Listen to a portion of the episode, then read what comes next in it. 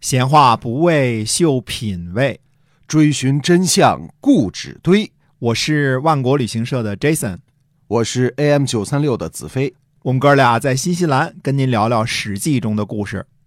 各位听友，大家好，欢迎收听由新西兰万国旅行社的 Jason 为您讲的《史记》中的故事啊。嗯这个新西兰旅游，我们万国是这个嗯二十六年的经验了哈。嗯，是的，对我们一直做旅游，但疫情期间呢，做这个万国到家哎啊。，呃，购物平台反正您买东西知道去哪儿买啊新西兰的绝对真真货啊，都是好货，嗯价格也挺便宜的。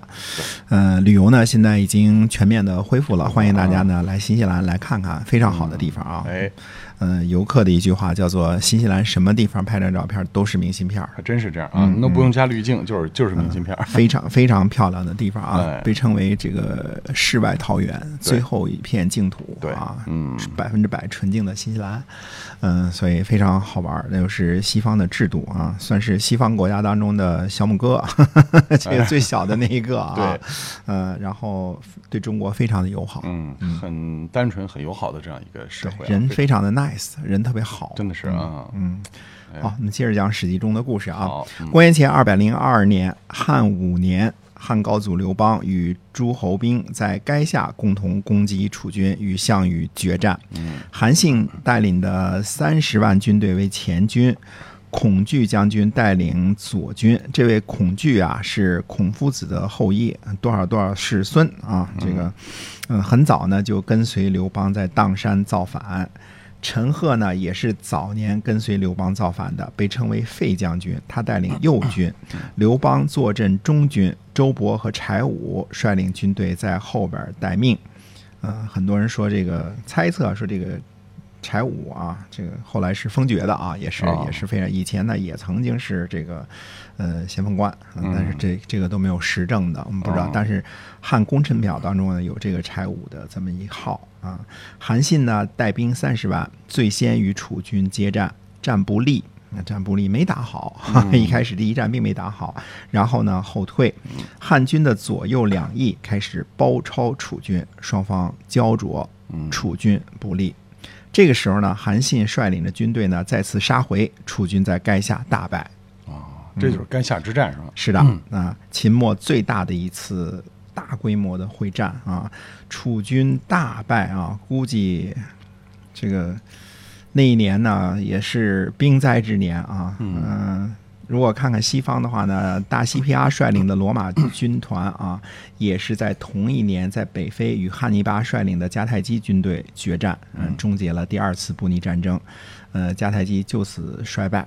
啊，如果有懂星象学的算一算，那一年估计是兵祸不小，是吧？看看形象应该能看出来啊。嗯那么项羽呢，在垓下驻军，兵少食尽，汉军和诸侯军呢，在外边包围了数重。夜里呢，项羽和楚军又听到了四面楚歌。哦，这就是成语“四面楚歌”的来由哈。是的哎，，那有人说呢，这是韩信的计策；有人说呢，这是刘邦的计策。但是实际上呢，并没有明确的记载啊，应该是后人演绎的。四面八方传来的楚歌呢，确实是动摇了楚军的军心，加上没有吃的，军卒疲乏啊。楚军应该是呢军心已失，项羽呢大惊失色的说呢，说是不是汉已经占领了全部的楚国土地呀、嗯否则哪里来的这样多的楚国人啊？因为都唱楚国的歌曲嘛。嗯那么项羽呢，夜里起身在帐中饮酒，有个美人儿叫虞，经常跟随在项羽身边。有骏马名叫乌骓啊，是项羽经常骑的坐骑。于是呢，项羽悲歌慷慨，自己作诗，自己唱，说：“力拔山兮气盖世，时不利兮骓不逝，骓不逝兮可奈何？虞兮虞兮乃若何？”嗯，歌唱了数阙啊。啊，美人贺之，啊项羽自己呢泣下数行，泣就是带着眼泪的叫泣啊，哭泣啊，左右呢都开始哭泣，不能仰视。嗯啊，这个然后虞姬就拔剑自刎了。呃，上面我说的史书记载到此为止，并没有虞姬拔剑自刎的桥段啊。没有记载可能有，可能没有，这个但是没有的可能性很大啊。啊，呃，项羽呢，这个勇武无双啊，起身草莽，朱暴秦，二十四岁以武力称霸，分封诸侯，绝对是盖世无双的英雄。他或许有这样或者那样的缺点，比如说比较暴虐，嗯，经常心软，不懂政治和帝王之术。但是如果没有项羽，天下英雄反秦的大业。则未必成功，还不知道怎么回事呢。对啊，如今呢，听到四面楚歌后呢，慷慨悲歌、英雄末路的场景啊，令人心酸不已啊。即使是没有《霸王别姬》这样激烈的冲突的这种场面呢，也足够让人落泪了啊。顺便说一句啊，陈凯歌导演、张丰毅、呃。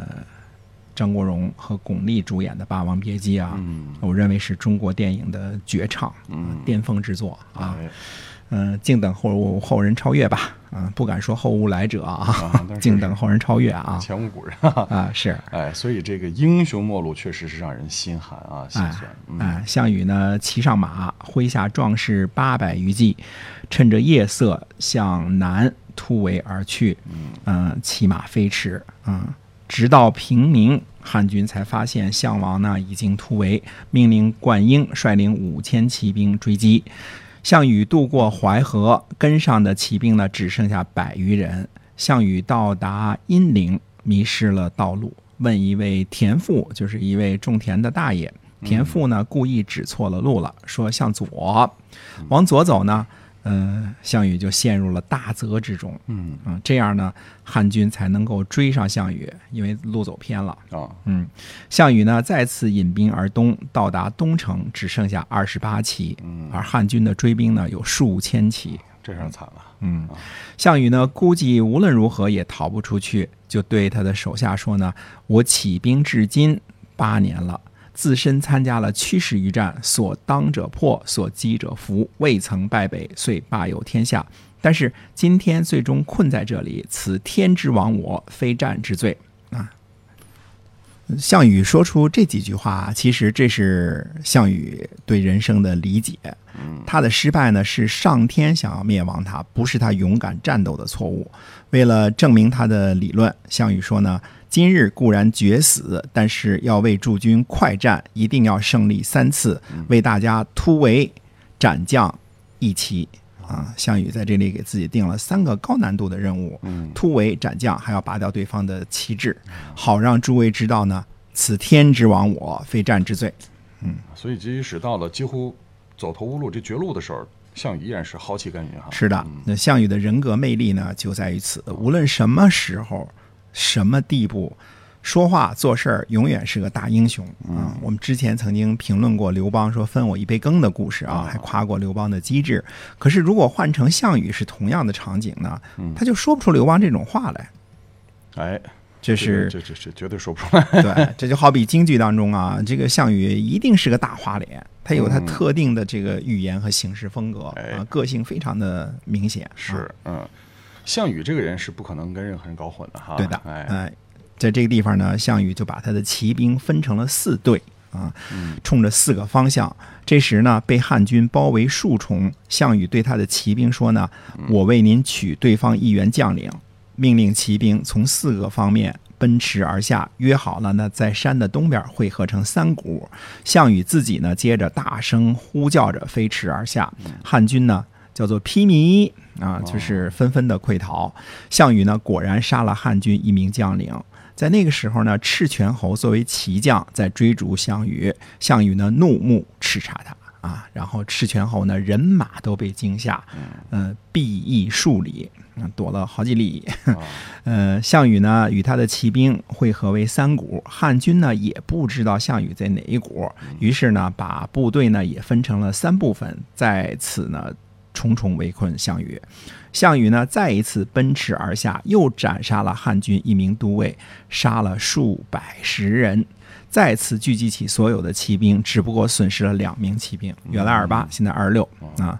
各位骑兵呢都拜服，嗯，说就跟大王说的一模一样，嗯。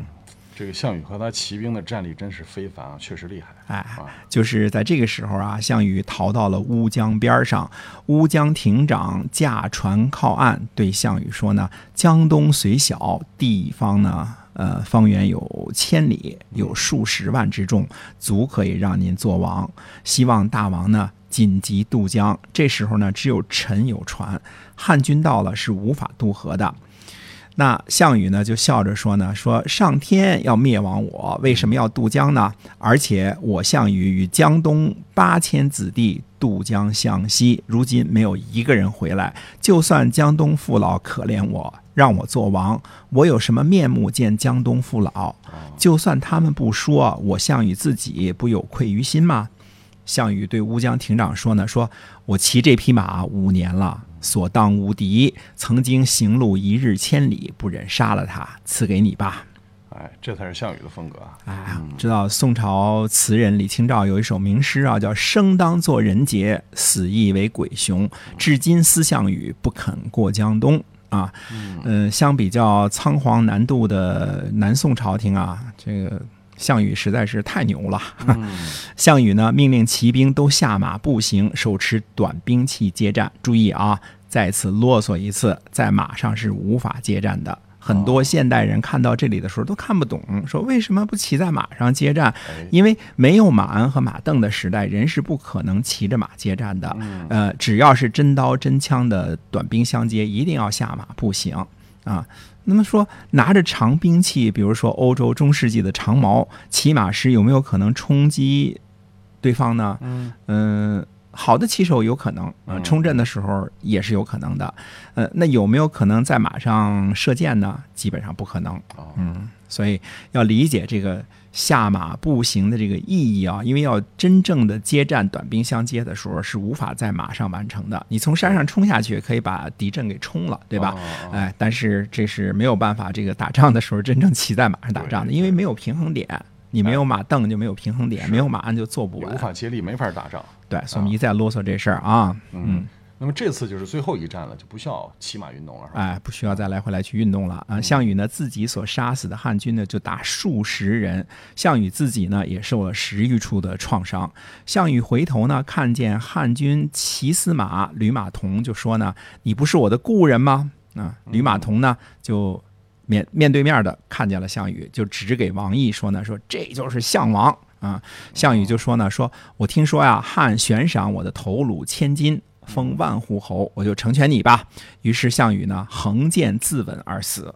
嗯哦，叱咤风云的项羽就这样死了。是的，哎，一个时代结束了，一个草莽英雄造反。嗯，挥洒万丈豪情，割据天下的时代结束了。